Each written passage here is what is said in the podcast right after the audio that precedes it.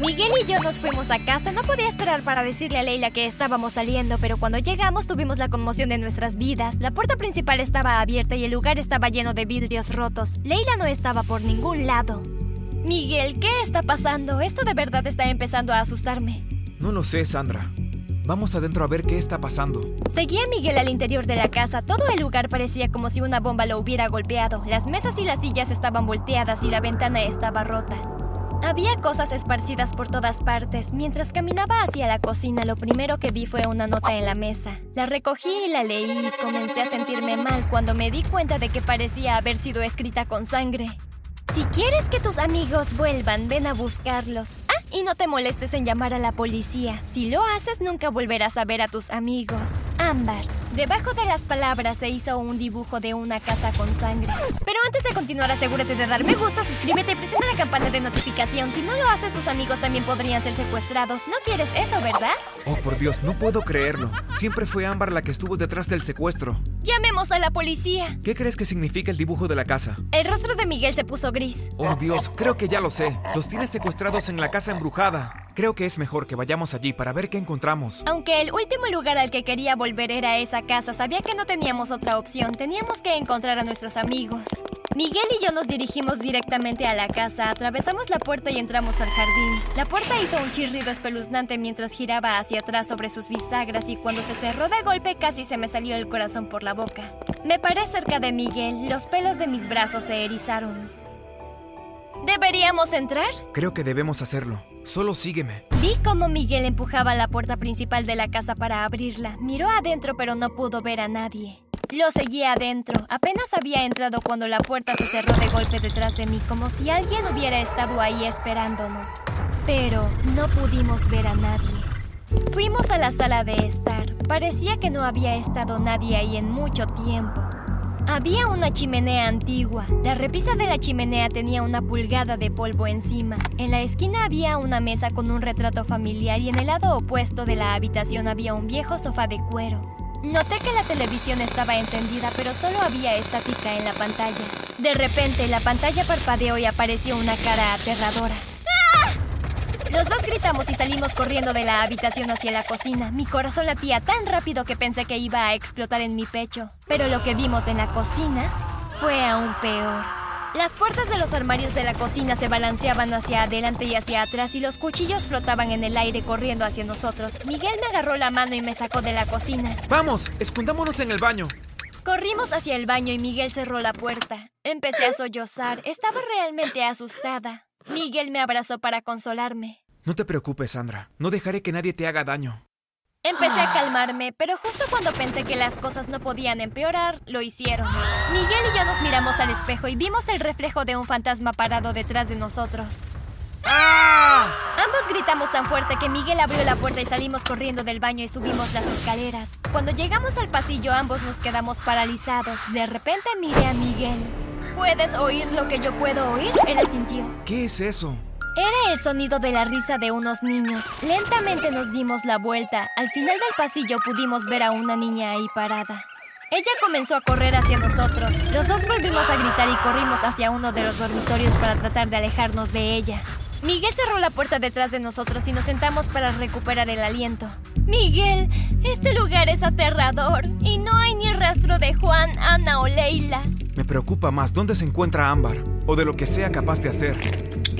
¿Crees que ella es la que está detrás de las ilusiones? Los cuchillos volando por el aire y la niña en el pasillo no son realmente fantasmas, ¿verdad? Pero antes de que Miguel tuviera la oportunidad de responder a mi pregunta, soltó otro grito y saltó de la cama. Me agarró y me sacó de la cama también. Algo me agarró la pierna. ¿Qué? ¿Estás seguro? Tal vez te lo imaginaste. Tus nervios deben estar al límite. No fue mi imaginación. Definitivamente, alguien tomó mi pierna. Vamos, salgamos de aquí ahora. Estábamos a punto de salir de la habitación cuando algo nos hizo detenernos. De la nada vimos que Leila salió arrastrándose de debajo de la cama. Leila, ¿cómo llegaste aquí? ¿Te encuentras bien? Estoy bien, logré escapar. Corrí y me escondí aquí debajo de la cama. Perdón por ese susto, Miguel. Es que justo cuando te vi estaba tan feliz de ver a alguien conocido. Ámbar mantiene a Juan y a Ana en una jaula cerrada. Tenemos que salvarlos. Oh, Miguel, esto es una locura. Estoy muerta de miedo. Miguel me atrajo hacia él y me abrazó. Todo estará bien, Sandra. Saldremos de esta, te lo prometo. Mientras Miguel me consolaba, creí ver una expresión extraña en el rostro de Leila. ¿De qué va todo esto? pensé. Pero tan pronto como la vi, la mirada se desvaneció. Quizá es solo mi mente jugándome una mala pasada, pensé. Espera, ¿qué es ese ruido? Suenan como voces que vienen debajo de nosotros. ¿Crees que haya un sótano en este edificio? Será mejor que echemos un vistazo. Leila y yo seguimos a Miguel por las escaleras. Notamos otro tramo de escaleras en la esquina de la cocina que conducían a un sótano. Las escaleras estaban hechas de piedra y conducían a una puerta de madera oscura. No parecía que se hubieran utilizado con mucha frecuencia. Había telarañas en cada rincón y el moho estaba creciendo por las paredes. Vengan, vayamos adentro. No estoy segura de que sea una buena idea, Miguel, dije, pero lo seguía a él y a Leila al sótano.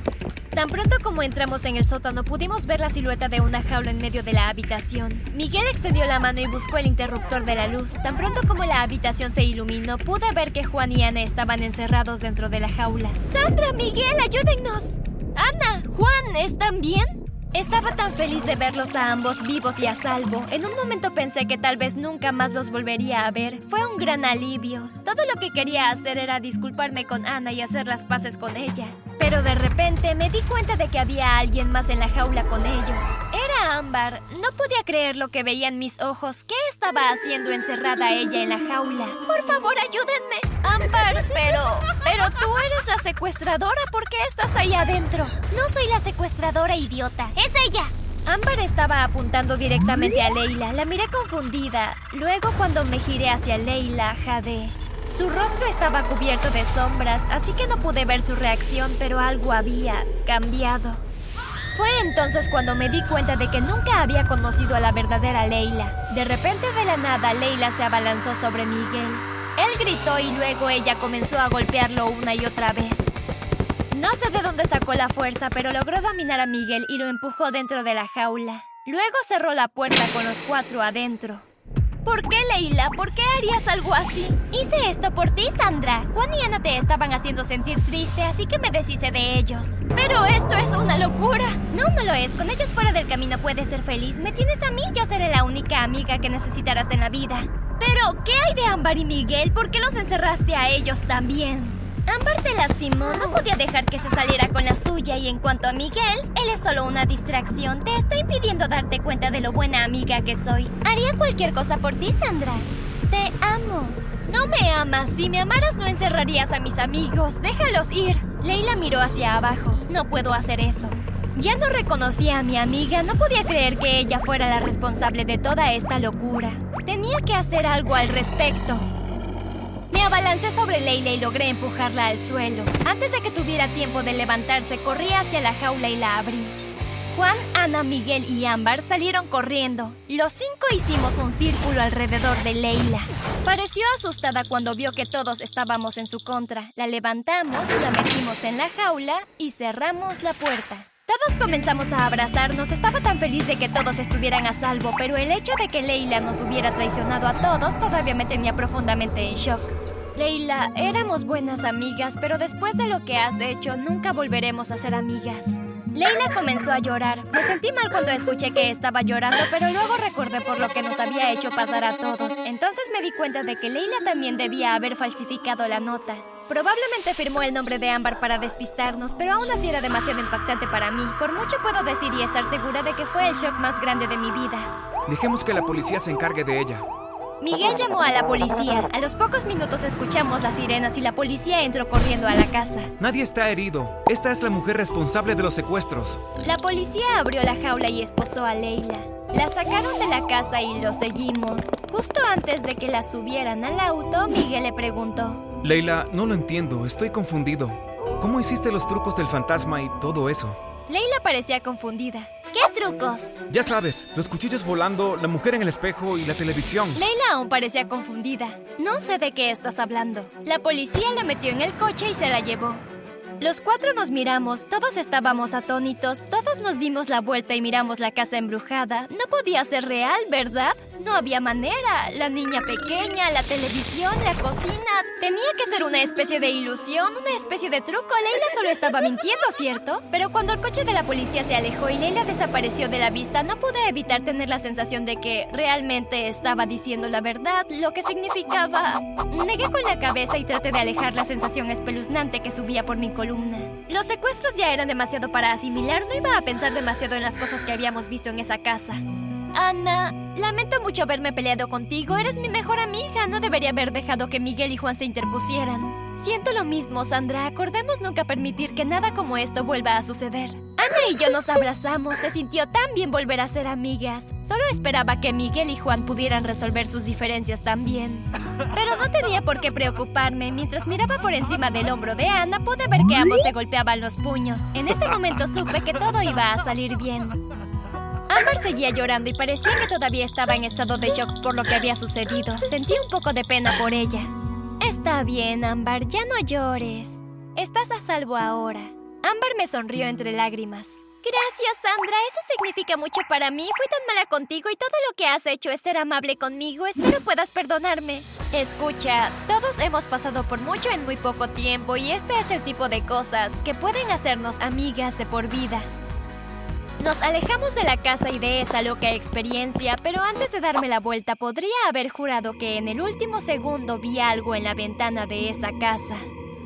Parecía un anciano y parecía que nos estaba saludando. Más tarde la policía confirmó que la casa estaba vacía en ese momento. Dijeron que debíamos estar alucinando por la conmoción, pero yo lo sabía y todos mis amigos también lo sabían. Esa casa no era una casa ordinaria.